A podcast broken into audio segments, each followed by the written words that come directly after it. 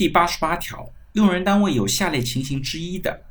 依法给予行政处罚，构成犯罪的，依法追究刑事责任；给劳动者造成损害的，应当承担赔偿责任。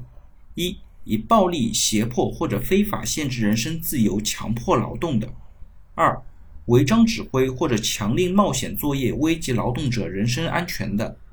三、侮辱、体罚、殴打、非法搜查或者拘禁劳动者的；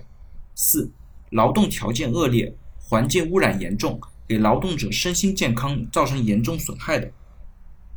对于这一条呢，其实我们国家在立法的过程当中也借鉴了国际劳工组织的相关规定，比方说像暴力胁迫、限制人身自由的一些强迫劳动啊，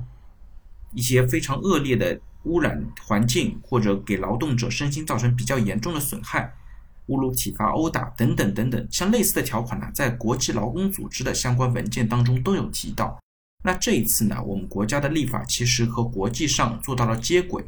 同时呢，也是通过这样的立法的方式来更好的保障劳动者的劳动环境和基本的劳动权利，